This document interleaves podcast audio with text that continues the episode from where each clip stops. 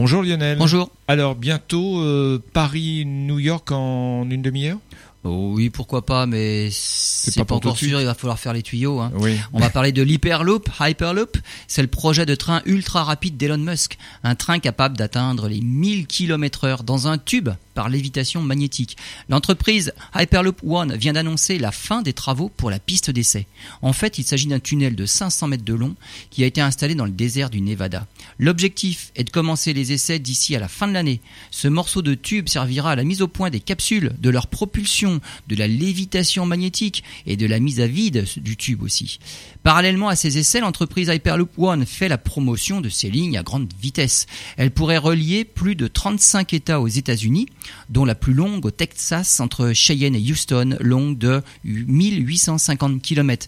Mais des contacts sont également pris avec Dubaï, la Finlande et la Russie. Chaque capsule sera longue de 30 mètres et pourra embarquer jusqu'à 40 passagers. Un prototype sera même assemblé en France, à Toulouse. L'an dernier, les premiers essais avaient permis à une simple maquette d'atteindre 643 km heure. Tout devrait devrait, c'est conditionnel, être opérationnel en 2020 et le voyage de Los Angeles à San Francisco passerait de 5 heures actuellement à seulement 36 minutes. Et puis notons que la SNCF s'intéresse au projet. Absolument.